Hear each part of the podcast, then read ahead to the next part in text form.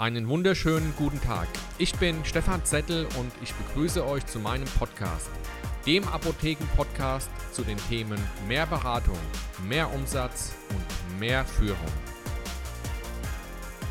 Hallo ihr Lieben, einen wunderschönen guten Morgen und ich freue mich extrem auf das heutige Interview, weil ich heute einen extrem spannenden Interviewgast habe. Bevor wir loslegen, ein paar Sätze zu dem Interviewgast.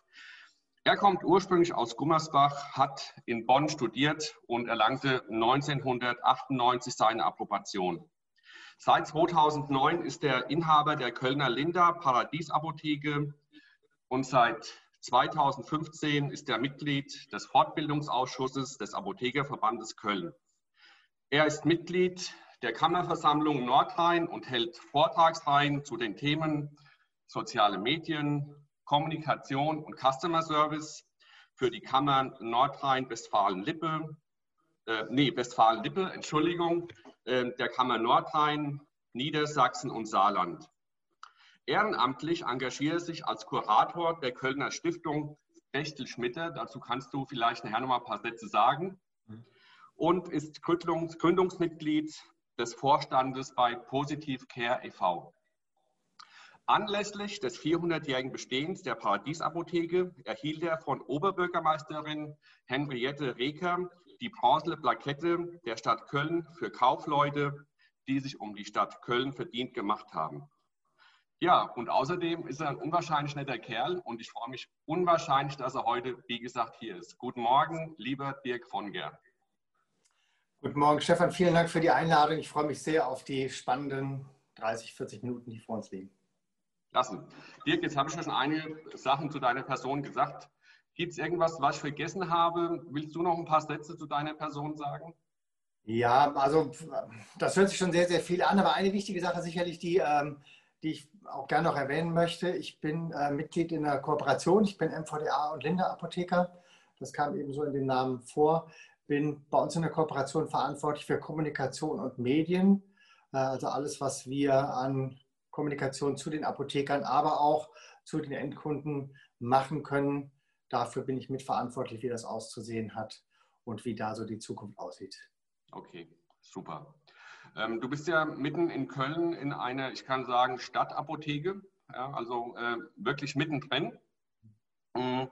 Äh, lass uns einfach mal mit der ersten Frage starten. Ja. Wo, wo geht denn aus deiner Sicht so die Reise für die deutsche Vorortapotheke hin? Wobei, ich glaube, da muss man halt auch schon differenzieren zwischen der Stadtapotheke, zwischen der Landapotheke oder auch der Apotheke, die dann in einem ähm, Center ist. Ja. Ähm, wie, wie siehst du die Entwicklung? Wie siehst du die Zukunft?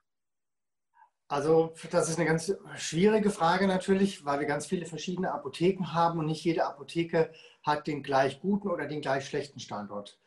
Wir haben in Corona-Zeiten gemerkt, Apotheken mit vermeintlich guten Standorten, Innenstadt, Hauptbahnhof, wo immer Frequenz ist, waren auf einmal abgehängt und hatten keine Kunden mehr. Das heißt, Kundenströme, die die Apotheken haben, sind nicht selbstverständlich und können sich tatsächlich aufgrund von Corona, aber auch durch ein E-Rezept extrem verschieben. Also sicher ist keiner. Wir müssen uns sicherlich alle Gedanken machen, egal ob auf dem Land, in der Stadt, Center, Apotheke. Wie können wir unsere Apotheke positionieren, platzieren, dass der Kunde tatsächlich immer noch zu uns vor Ort kommt? Weil das ist das einzige Geschäft, was auf Dauer auch in fünf, in zehn, in 20 Jahren funktioniert. Wir sind darauf angewiesen, dass der Kunde äh, XY, die Frau Meier, zu uns in die Apotheke kommt. Das okay. ist nicht einfach. Okay. Ähm, jetzt, ähm, ich bin ja auch häufig in Apotheken und genau genommen fast täglich. Ähm, und äh, wenn ich mir so diese Zahlen anschaue, ich habe auch vor kurzem eine neue Statistik gelesen, ähm, wie so die Entwicklung in den Apotheken ist, also auch jetzt im Hinblick auf das Thema Corona, ähm, dann muss ich persönlich sagen, finde ich diese, diese Kundenfrequenz ja relativ stabil. Also so wird mir das auch häufig berichtet. Es gibt natürlich Apotheken, da ist es gerade jetzt im April etwas in die Knie gegangen, ähm, weil sich eben viele Kunden bevorratet haben, gerade mit den ganzen OTC-Erkältungsmitteln. Ja. Ähm, aber was, was kann denn aus deiner Sicht ganz konkret die Vorortapotheke tun, damit eben diese, diese Frequenz stabil bleibt und gegebenenfalls sogar nochmal in die Höhe geht? Ähm, auch das ist, ähm, hat sicherlich sehr viele Antwortmöglichkeiten, diese Frage. Das sind all die Hausaufgaben, die viele Apotheker schon sich viele Jahre vorher hätten ähm, machen sollen. Jetzt sind wir natürlich in schwierigen Zeiten. Kundenfrequenz ist auch bei mir ein bisschen zurückgegangen. Der Vorteil ist, die Kunden, die jetzt einkaufen gehen, ich bin in der Kölner Innenstadt, Einkaufsstraße, einkaufen macht keinen Spaß. Das wird hier keinen Spaß machen, immer wieder einen Mundschutz auch aufzuziehen. Äh, die Warenkörper sind zum Glück größer, das heißt, da, wird, da tut sich nicht sonderlich viel, aber es fühlt sich tatsächlich wie weniger Kundenströme an. Und ähm, Dinge wie Öffnungszeiten, ein großes Warenlager, also das, was immer noch gespiegelt wird, auch von Kollegen, ist, dass das Warenlager, ähm, man kann es ja nicht unendlich aufblähen, aber wenn Kunden kommen schon mit einem Rezept und sagen, und das kennen fast alle Kollegen, sie haben ja sowieso nicht alles da, ich muss bestimmt nochmal wiederkommen. Dieses Aha-Erlebnis, dass man vielleicht sich einen Ruf aufbaut und die Kunden kommen und sagen, ja, ich war schon in zwei anderen Apotheken, aber eigentlich sollte ich sofort zu Ihnen kommen, weil Sie haben es halt eben immer sofort da. Das ist sicherlich ein ganz wichtiger Punkt, ähm, an dem alle arbeiten müssen. Äh, natürlich kriegen wir alle zwei Stunden Ware. Das ist für, es gibt kein Geschäft, wo das so schnell geht. Trotzdem reicht es dem Kunden nicht. Der Kunde würde gerne in Corona-Zeiten zu uns kommen und das, das Medikament abholen. Also das ist eine ganz wichtige Sache. Dann haben wir Öffnungszeiten, über die sich viele Kollegen immer noch keine Gedanken machen, die erst ganz langsam sukzessive gucken, ja, dass sie Mittwochnachmittags vielleicht aufhaben, auch keine Mittagspause ganz ehrlich, wenn wir in der Kölner Stadt, in der Innenstadt, gut, da haben die Geschäfte lange auf, auch Mittagspause ist durchgehend auf. Aber es gibt in den Vororten immer noch Apotheken, die zwei Stunden Mittagspause haben. Wow. Zeige mir das Einzelhandelsgeschäft in einer Stadt, die Mittagspause machen können. Die Zeiten sind lange vorbei. Mhm. Also du, hast eben schon die, die Bevorratung angesprochen. Ähm, und was mir häufig auffällt, ähm, das ist ja auch eine Form von Kommunikation. Die Apotheke wird alle zwei Stunden beliefert, hast du eben gerade gesagt. Mhm. ja, und das ist ja genial. Also es geht ja auch nicht schneller im Internet. Ja, und trotzdem habe ich häufig den Eindruck, die Kunden wissen das gar nicht. Warum wissen sie es nicht? Weil es auch häufig von den Apotheken nicht adäquat kommuniziert wird. Mhm. Siehst du das ähnlich? Ja, es ist, ähm, das sehe ich, sehe ich ähnlich, wobei ich glaube, wenn, wenn wir den Kunden sagen, in zwei Stunden ist es da, dann weiß der Kunde, dass das, dass das Medikament tatsächlich dann auch für ihn abholbereit ist. Die, die, große Effizienz liegt wirklich darin, dass, und dann komme ich gleich mal aufs E-Rezept, wenn das dann kommt, wenn der Kunde vom Arzt uns ein Rezept übermittelt, was er heute, und das macht er tatsächlich auch schon über, über Apps oder Online-Bestellung. Wir haben als MVDA Linda haben wir ähm, eine sehr geniale App, über die die Patienten sofort ein Rezeptfoto übermitteln können. Das erscheint bei uns sofort im Kassensystem. Also es ist wie ein digitaler Kunde, der der bei uns aufschlägt und dann können wir ihm halt eben schreiben, sein Medikament ist in anderthalb Stunden da oder es ist schon zur Abholung bereit. Ähm, da macht er sich auf den Weg von der Praxis und weiß, dass er es bei uns sofort abholen kann. Also ich glaube, das Bewusstsein ist schon da, dass das Medikament schnell, schnell bei uns da ist. Aber ich glaube, die sofortige Verfügbarkeit, die sollte man auf jeden Fall erhöhen. Hintergrund ist sicherlich auch der, wenn wir mal eine Gematik-App haben, wie immer die aussieht, die dann vielleicht auch aus Kundensicht auch auf Warenlager zugreifen kann. Mhm. Und dann der, dem Patient sagt, ich möchte mein Medikament sofort haben. Welche Apotheke im Umkreis von drei Kilometern hat das denn jetzt schon da? Mhm. Dass dieser Kontakt gar nicht mit uns aufgenommen wird, sondern dass die Apotheke nach der Lieferfähigkeit selektiert wird. Ah, okay. Dann fallen ganz schnell viele runter. Und wenn man dann erst anfängt zu überlegen, wie kann ich mein Warenlager gut und äh, vernünftig aufbauen, dann ist es zu spät.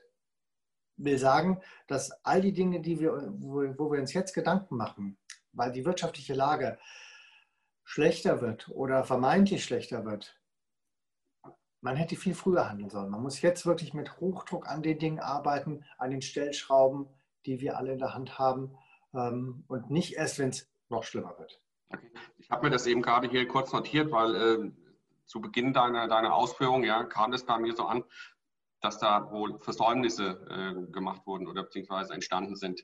Ähm, was hätte denn schon in der Vergangenheit ähm, anders gestaltet werden können aus deiner Sicht? Wo, wo, wo liegen denn diese Versäumnisse der Apotheken? Ja, es, Ach, das, das ist schwierig. Also es ist sicherlich ähm, ein Status quo zu verwalten mit äh, Wachstumsraten. Gesundheitsmarkt wächst stetig, wo man sagt, ja, die Apotheken haben um 2% zugelegt, ich habe vielleicht um 2,5% zugelegt, wird sich der eine oder andere Kollege sagen. Ich bin ein großer Freund davon, sich Pläne und Ziele zu setzen, die weit darüber hinauslegen. Allein schon, dass ein Apotheker sich mal oder eine Apothekerin sich die Gedanken macht, wo möchte ich denn hin im nächsten Jahr? Wo möchte ich hin in 2021, 2022? Möchte ich ein Kundenwachstum haben oder ein Umsatzwachstum, wie auch immer? soll man sich ruhig mal festlegen mit 15 Prozent und dann überlegen, mit was kann ich das denn erreichen? Mit einer neuen Schaufensterfront, mit einer Automatiktür, mit einem Kundenservice, der weit über das Normale hinausgeht, wo man ganz viel machen kann. Also Kundenservice ist für mich ein ganz großer, ganz großes Thema. Dann sich Gedanken machen, was möchte mein Kunde? Wie kann ich meine Effizienz auch, was meine Computersysteme angeht, was meine Beleuchtung angeht, was meinen Botendienst angeht wo habe ich noch Stellschrauben, wo kann ich Werbung machen, machen. Äh, wie kriege ich die Kunden, die vielleicht auch einmal bei mir in der Apotheke sind, die mit einem Beutel aus einer anderen Apotheke kommen, wie kriege ich die zu Dauerkunden in meiner Apotheke? Ja. Das sind ganz, ganz viele Fragen. Da kann ich dir äh, mehrere Listen machen und die sollte man sukzessive abarbeiten. Und wenn man das Ziel nicht erreicht hat, am Ende des Jahres sagen würde, hm, was war, was war gut, was war nicht gut und dann wieder einen neuen Katalog machen. Das ist viel Arbeit, ähm, aber das lohnt sich. Also sehr interessante Ausführungen, sehr interessante Ideen. Ich habe zu dem Thema vor 14 Tagen ähm, einen Post äh, gesetzt auf Facebook und ähm, war da etwas verwundert ähm, über, über die Reaktionen, die da teilweise von äh, Mitgliedern kamen, äh, weil es ging genau in die Richtung, die du eben gerade genannt hast, ja. Ähm, und das wurde dann abgetan als ähm, Coaching-Gequatsche und ähm, also es war nicht schön, was da, was da gelaufen ist, ja. Ähm, aber das, was du eben gerade gesagt hast, das sind ja doch einige Stellschrauben. Und der erste Punkt, den du genannt hast, der Punkt Ziele. Ich glaube, zu wenige Apotheken arbeiten mit Zielen. Die schließen morgens die Apotheke auf und schließen sie abends wieder zu. Mhm. Und das ist ein Riesenfehler. Ja? Ähm, wo, woher kommt es? Wieso, wieso kommt die Apotheke, die Apothekerin oder der Apotheker da einfach nicht in das Handeln? Ich, ich verstehe es teilweise nicht, weil die Chancen sind doch da. Ja, das, ähm, ich glaube, Apotheken haben es ja, Kollegenschaft möge es mir verzeihen, haben es natürlich über viele Jahre, Jahrzehnte und eigentlich schon immer sehr, sehr leicht bekommen. Der Kunde kommt rein, hat einen kleinen Gutschein vom Arzt und löst ihn bei uns ein. Dafür kriegen wir am Ende bares Geld. Wir müssen nur ihm die Ware geben und haben tatsächlich, ähm, wenn wir eine gute Lage haben, tatsächlich keinen wirklichen Aufwand. Kunde kommt rein, macht Umsatz. Er muss den Umsatz bei uns machen, weil es keine Alternative gibt. Wenn die Arztpraxis, Arztpraxis über, über der Apotheke ist, dann stolpert der Kunde sowieso gleich rein.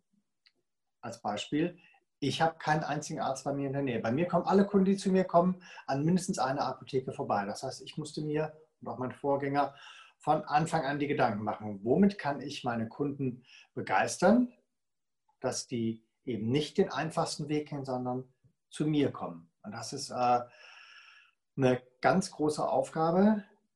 Und Ziele, Ziele sind sicherlich nicht nur monetäre Ziele, Nein.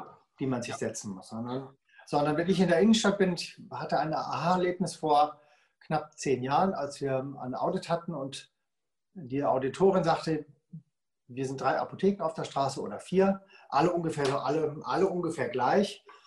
Und dann sagt sie, was ist denn Ihre Vision für die nächsten Jahre? wo die Apotheke sein soll. Habe mir noch nie vorher Gedanken gemacht, noch nie. Und habe ich gesagt, eigentlich würde ich mir gerne wünschen, wenn in der Kölner Südstadt, Silverinstraße bin ich, wenn da ein Apothekenname fällt oder nur der Name Apotheke, dass die Leute sofort sagen, ja, da gibt es ja nur eine, und zwar meine. Die Paradiesapotheke. Das ist mein Ziel.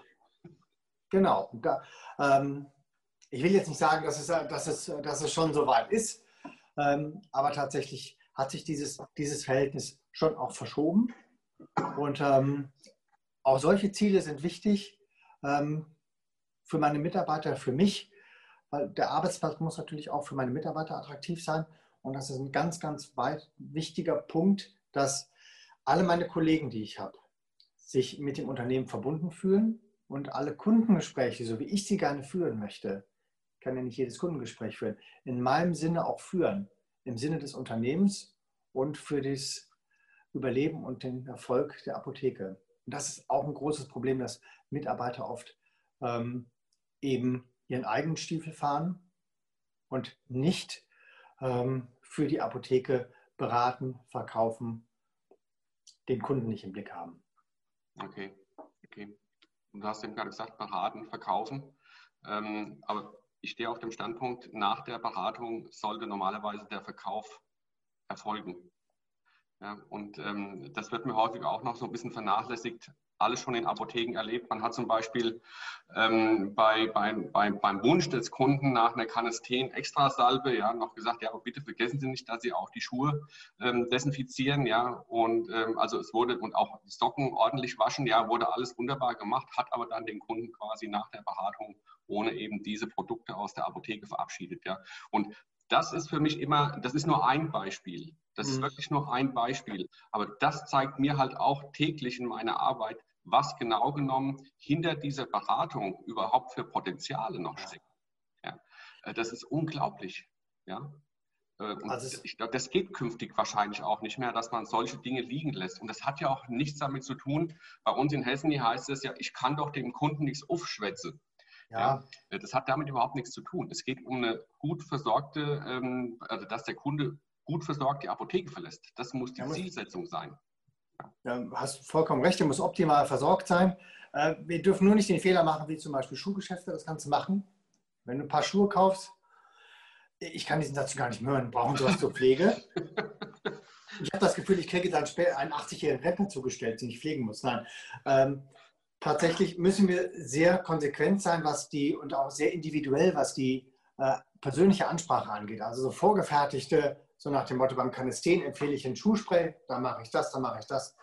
Das kommt ja beim Kunden genauso an, wie es bei dir ankommt, wie es bei mir ankommt. Das ist eine Floskel, einfach so hinterher, die sofort mit, das ist sogar eine rhetorische Frage, natürlich braucht er nichts zur Pflege, der hat was.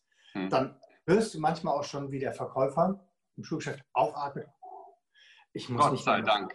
Gott sei Dank, der hat was zur Pflege da. Nachher muss ich ihm was verkaufen. So darf es nicht sein. Es gibt in meinen Augen eine ganz, ganz einfache Regel, ganz einfachen Tipp, wie man einen Kunden optimal berät. Du musst dir einfach nur vorstellen, dein bester Freund, deine beste Freundin steht in der Apotheke oder ruft dich an und sagt, ich habe eine Erkältung oder ich habe hier das Problem. Was kann ich tun? Dann ihn so beraten, als ob es dein bester Freund wäre, den du optimal versorgen möchtest. Wenn er das Spray braucht, braucht er das Spray. Wenn er das Spray nicht braucht, dann bitte auch nicht empfehlen. Und wenn er fragt, kann ich noch was tun und das machen, wenn du ihm das Gefühl gibst, dass äh, er der, die wichtigste Person ist, die jetzt heute Morgen in der Apotheke steht oder am Nachmittag, dann wird er auch die Frage stellen, kann ich denn noch was tun? Und dann wirst du ganz ehrlich sagen, ja klar, kannst du noch was tun? Oder auch so ehrlich muss man sagen, nee, du kannst nichts tun. Wenn du das noch zu Hause hast, das Spray, bist du optimal versorgt und ähm, wenn es nicht der Fall ist, komm nochmal vorbei oder melde dich das ist, ist ganz einfach. Da bin ich nicht unter Druck. Ich mhm. muss mir keine Dinge ausdenken, die ich ähm, mir auch ins Kassensystem reinfahren kann. Ne? Hat er das? Muss ich das empfehlen? Hat er das? Muss ich das? Das kann doch kein Mensch auswendig lernen. Mein pharmazeutischer Sachverstand kann doch jeden optimal beraten. Wenn, ne, wenn du jetzt kommen würdest und da hättest ein Problem und ich äh, will dich optimal beraten, dann muss ich ja gar nichts, nichts auswendig lernen. Da weiß ich doch, da weiß jede PTA, jeder Apotheker, jede Apothekerin weiß, was sie maximal empfehlen kann, ohne dem Kunden was aufzuschwatzen. Ja, ich tue mich ja heute auch sehr, sehr schwer mit dem äh, Begriff Zusatzempfehlung, weil ich glaube, dass dieser Begriff relativ kurz greift. Ähm, es geht ja immer um Gesamtlösungen für den Kunden. Und ähm, ich sehe halt nach wie vor das größte Potenzial nicht im Bereich OTC, sondern in der Beratung bei RX. Und da mhm. haben wir halt nun mal ein großes Thema, das da heißt, dass häufig, also sehr, sehr häufig bei, der, äh, bei den Hinweisen zur Einnahme äh, genau genommen Schluss ist. Und das ist klar, wenn eben die Einnahme genannt wird zu dem jeweiligen ähm, verschreibungspflichtigen Medikament, dann kann keine Beratung mehr aufkommen. Und nur die meisten Apotheken haben nun mal in Deutschland einen RX-Anteil, der liegt bei ungefähr 70 bis 80 Prozent, je nach mhm. Lage der Apotheke. Und äh, da wird aus meiner Sicht, und ich sage bewusst, das größte Beratungspotenzial einfach verschenkt. Ähm, ja. Du hast es vorhin so gesagt, mit dem Zettel in die Apotheke kommen vom Arzt. Genau genommen, wenn man sich drei Monate Zeit nimmt, dann kann das auch jemand machen, der kein Pharmazeut ist. Die Systeme, die geben das her. Ich nehme das Rezept entgegen. Ähm, die, die EDV sagt mir was zu den Einnahmehinweisen. Das ist keine große Kunst, aber Pharmazie heißt eben für mich auch in dem Bereich dann zu sagen, wenn der Kunde eben vom Arzt kommt mit dem Rezept, ähm, da eben nochmal in die Beratung reinzugehen. Und da ist Potenzial. Gebe ich, gebe ich dir vollkommen recht. Das wird, das wird oft tatsächlich auch unterschätzt. Und wenn ich, ähm, liegt aber auch mit an den, wie ich mein Team aufstelle. Wenn ich natürlich ähm, einen relativ niedrigen Personalschlüssel habe, du wirst das auch kennen, wenn du coachst in der Apotheke, da wird genölt, wird gejammert, dass wir zu wenig Personal haben, dass nur die Kunden schon zur Straße rausstehen und der Druck aufgebaut wird, dass man den Kunden nicht optimal beraten kann. Da wird rausgekloppt. Das ist sicherlich nicht die Zukunft. Wir müssen uns wirklich für jeden Kunden die Zeit nehmen, die, die der Kunde auch braucht. Und wenn die Mitarbeiter tatsächlich auch sich die Zeit nehmen dürfen, auch das ist manchmal ein Problem, dann sitzt äh, Chef oder Chefin hinten im, im Büro und dann heißt der Laden steht voll, ihr müsst schneller bedienen, schwätzt nicht so viel. Das ist tatsächlich sehr, sehr kurzsichtig, weil je schneller der Kunde abgehandelt wird, so wie du es gesagt hast, umso schneller kann das auch ein Automat machen. Das müssen, da sind wir nicht mehr, äh, nicht mehr vonnöten. Und die Zukunft sieht ja so aus, dass alles, was automatisiert werden kann, was künstliche Intelligenz kann, das wird von künstlicher Intelligenz übernommen. Da machen wir uns nichts vor. Und alles das, was uns die Arbeit erleichtert, und das E-Rezept wird uns sicherlich die Arbeit erleichtern, birgt aber auch eine gewisse Gefahr, dass wenn wir jetzt nicht diese Eigenschaften, diese Skills wirklich wieder neu lernen, den Patienten umfassend zu beraten bei einem Rezept, ob es nur ein Schmerzmittel ist oder Antibiotikum, dann werden wir diese Patienten verlieren. Mhm. Weil in Zukunft wird er reinkommen, er wird das Rezept vielleicht vorher schon geschickt haben und dann haben wir wirklich von der ersten Sekunde an, von dem ersten Hallo, wenn das Medikament schon da liegen, die Möglichkeit, aber auch die Pflicht, umfassend zu beraten. Das, ist, äh, das müssen wir sicherlich in vielen Fällen wieder neu lernen. Mhm umfassend, Komma, über die Einnahmehinweise hinaus. Weit über die Einnahmehinweise hinaus. Weil das, was der Patient bei uns schätzt, ist ja diese Worte, sofortige Verfügbarkeit. Er braucht das Antibiotikum sofort. Deswegen kommt er zu uns. OTC bestellt er oft, das wissen wir auch, wird oft online bestellt, legt man sich hin. Aber das Probiotikum, das braucht er ja tatsächlich vielleicht auch sofort in der Apotheke. Dafür muss er aber beraten werden. Das ist, äh, das ist tatsächlich auch ein bisschen, bisschen Arbeit, ein bisschen Mühe, aber da freut er sich, wenn er das auch schon direkt mitnehmen kann, wenn er es genau. braucht. Genau. Ja. Sehr schön. Äh, Dirk, ich möchte mal zu einem anderen Thema kommen, was ja momentan äh, durch die Branche geistert, nee, nicht geistert, sondern real ist, äh, Thema AVP. Ähm, wie, wie ist da deine Meinung dazu oder geht es hier gar nicht um Meinungen? Ja, es ist ähm, auf jeden Fall sehr, sehr, sehr, sehr tragisch. Ich bin sehr froh, dass ich äh, vor Jahren war ich mal bei AVP, habe dann gewechselt, bin bei der Noventi VSA, bin da sehr, sehr froh, dass wir die auch mitbekommen haben, dass er dem, als ähm, größter Abrechner tatsächlich äh, auch die Noventi gesagt hat, wir kümmern uns drum. Ja, der ganze Apothekenmarkt ist natürlich bei über 3000 Apotheken, die alle in irgendeiner Form Verlust machen werden, leider ähm, sowas von aufgerüttelt und äh, fast schon wie ein Meteoriteneinschlag ähm, durcheinander gebracht. Ähm, das ist mir für die Kolleginnen und Kollegen sehr, sehr leid tut. Und ich hoffe, dass man da eine unkomplizierte Lösung findet, dass der wirtschaftliche Schaden, der da ist, dass man den strecken kann. Und ähm, weil auch das ist klar, den wird am Ende, außer der Apotheker, wird keiner übernehmen können. Es wird äh, keine Bank übernehmen können, es wird kein Großhandel übernehmen, es wird am Ende auch nicht auch kein Abrechner, ein neuer Abrechner übernehmen können, weil das Geld, das scheint ja tatsächlich verloren zu sein. Also tatsächlich ja. wünsche ich den Kollegen viel Kraft ähm, und ähm, würde mich freuen über mehr Solidarität auch im Apothekenmarkt. Okay, okay. Diese Krise auch zu bewältigen. Ja, extrem hässliches Thema, ja, wirklich extrem ja. hässlich. Ja. Ähm, du ähm, hast ja vorhin ein paar Dinge aufgezählt, die letztendlich dazu beitragen können, dass die Zukunft der Apotheke sich positiv entwickelt. Du gehst ja schon andere Wege. Du hast eine, eine eigene Gruppe auf Facebook, äh, die heißt ähm, Sozial, nee, sag mal, wie heißt deine Gruppe? Ähm, Social Media für Apotheken Do It Yourself. Okay, okay. Ähm, wie, wie, siehst du denn äh, die, die, die Rolle der sozialen Medien künftig für die Apotheken? Wie, wie sollten aus deiner Sicht Apotheken noch, noch stärker eben mit diesen sozialen Medien arbeiten? Ja, also für viele ist ja, sind ja soziale Medien ähm, nur Facebook und Instagram, aber tatsächlich sind also soziale Medien alles das, was wir, wenn wir online sind, äh, wo wir ähm, Einfalltüren haben, wo unser Unternehmen zu finden ist. Mein liebstes Beispiel ist immer Google das ist tatsächlich in meinen Augen das wichtigste soziale Medium. Und wenn sich viele fragen, das ist kein soziales Medium, ist ja nur eine Suchmaschine. Aber tatsächlich ist das das erste Einfalltor, wo Kunden auf unsere Apotheke stoßen. Und da liegt noch sehr, sehr viel Arbeit vor den Kollegen, vor den ähm, Inhabern, allein diesen Eintrag schon vernünftig zu pflegen und auch Informationen rauszuziehen, ähm, was man bei der Apotheke verändern kann. Ein ganz einfaches Beispiel. Ähm, wie soziale Medien helfen können, um meine Strategie vor Ort ähm, in die richtige Richtung zu bringen. Google gibt mir eine Aussage, wie oft die Wegbeschreibung zu meiner Apotheke angerufen, aufgerufen worden ist. Jetzt würde ich sagen, in der Südstadt, direkt in meinem Umfeld, meinem Postleitzahlgebiet, da wird keine, keine Wegbeschreibung aufgerufen. Habe aber tatsächlich bis vor kurzem nur einen Botendienst gehabt, nur um meine Apotheke rum. Also maximal so ein, zwei Kilometer. Klar, wenn jemand von weiter weg kommt und fragt, kann ich einen Botendienst haben, äh, machen wir das natürlich auch.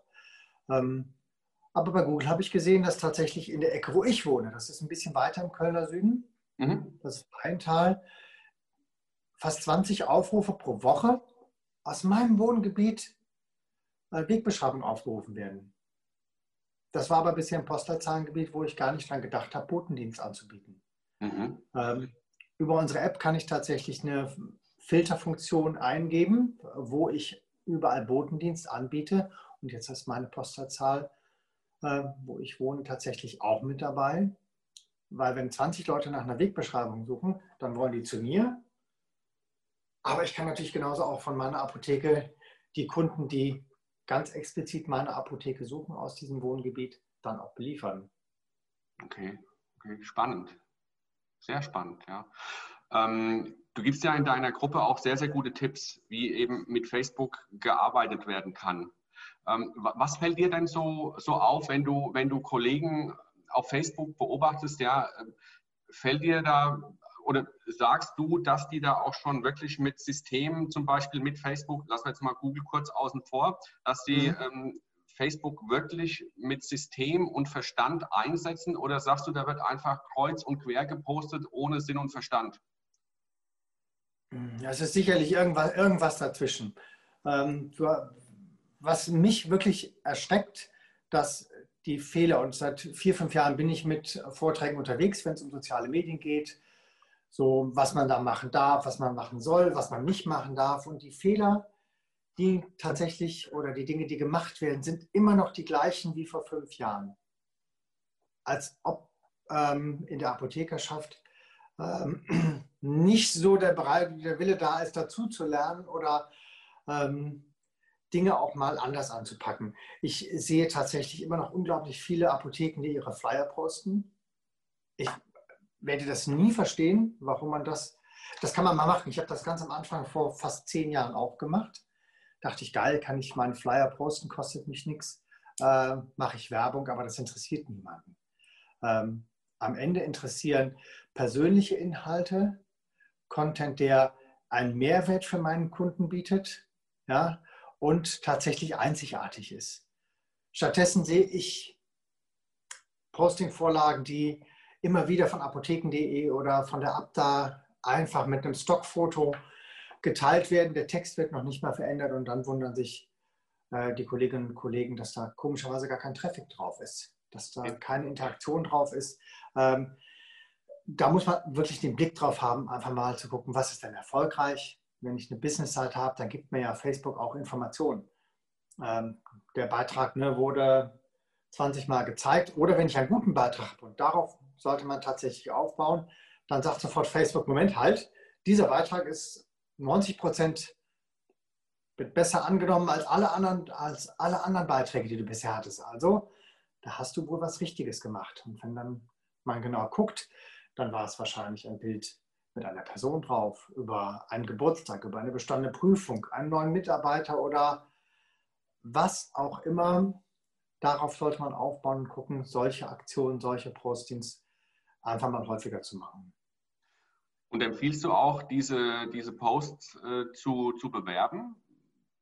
Machst du, also machst du das? Oder äh, ich glaube, da wird ja immer unterschieden zwischen ähm, organischem Wachstum mhm. ähm, und äh, wie heißt das andere, gekauften oder ja, du kannst halt eben, du kannst das bezahlen, was auch gar nicht so teuer ist bei Facebook. Ne? Also kannst, wenn du mal fünf oder zehn Euro in die Hand nimmst, um auch eine gewisse Zielgruppe zu erreichen, wenn du was Besonderes hast, das kann man machen. Ich mache das tatsächlich eher seltener.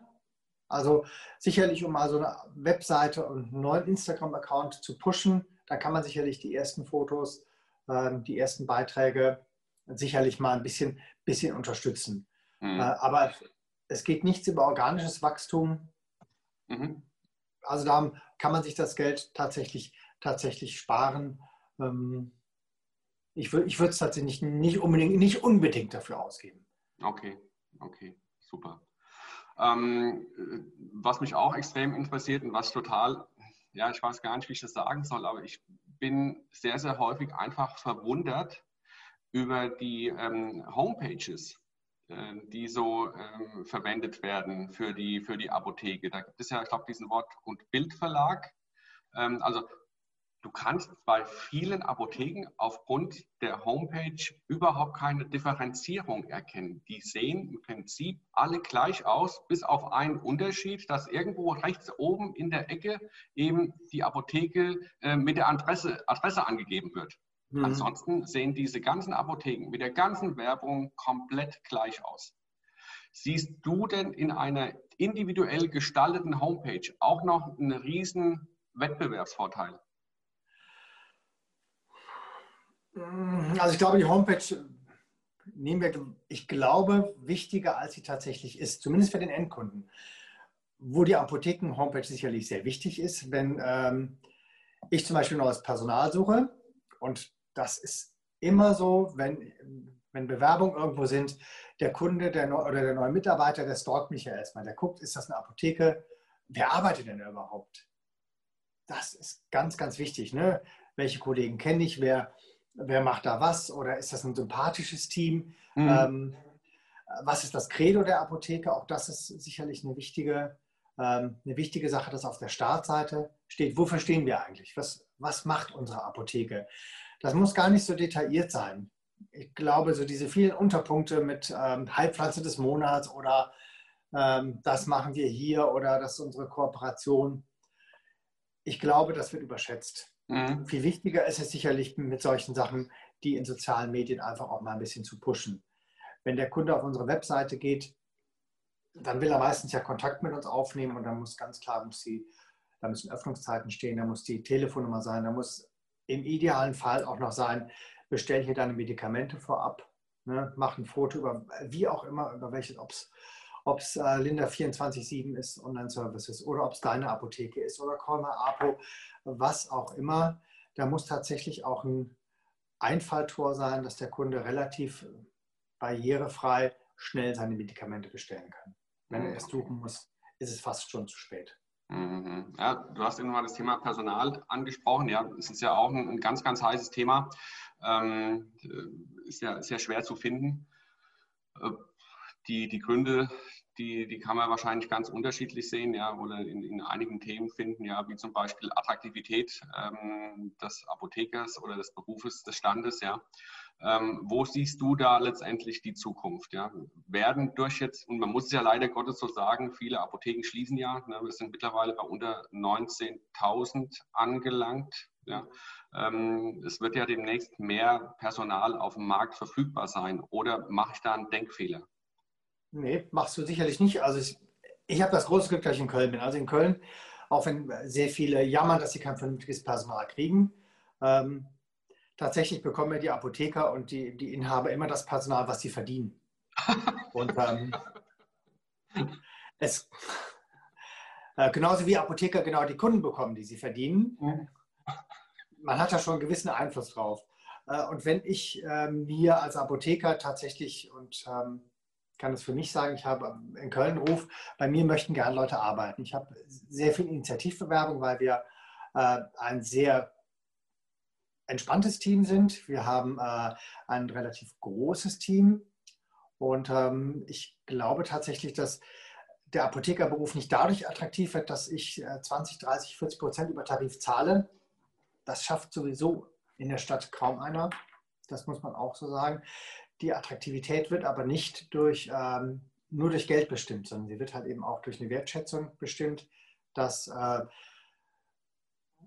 unsere Mitarbeiter, dass meine Kollegen Arbeitszeiten haben, die flexibel sind. Das ist eine ganz wichtige Sache. Fortbildungsmöglichkeiten haben, dass ich sie unterstütze und ihnen auch Freiraum gebe. Dass also ähm, meine Kollegen, die vorne im HV sind, tatsächlich sehr große Freiheiten haben, auch wenn es darum geht, äh, auch vielleicht mal einen Preis zu falschen oder äh, auch das passiert natürlich in der Apotheke. Es ist nichts in, nichts in Stein gemeißelt und ähm, der wirtschaftliche Erfolg tatsächlich auch, ähm, wenn die Apotheke ihn hat, auch an die Mitarbeiter mit weitergegeben wird. Dass es eine faire Behandlung aller, aller, aller Mitarbeiter gibt, äh, auch was Urlaubsplanung angeht, was ähm, die Zeit angeht, wenn es mal nachmittags ein bisschen ruhiger ist, dass man auch einer gehen kann. Auch da wieder, kommen wir wieder ganz zurück in den Anfang, wenn ich eine Apotheke habe mit zwei Stunden Mittagspause, wer will denn da arbeiten? Also ich möchte da nicht arbeiten, wenn ich als angestellter Apotheker 40 Stunden die Woche arbeiten müsste und nicht nur 30. Wahrscheinlich müsste ich 40. Und ich bin in der Apotheke mit zwei Stunden Mittagspause, mittwochs nachmittags zu.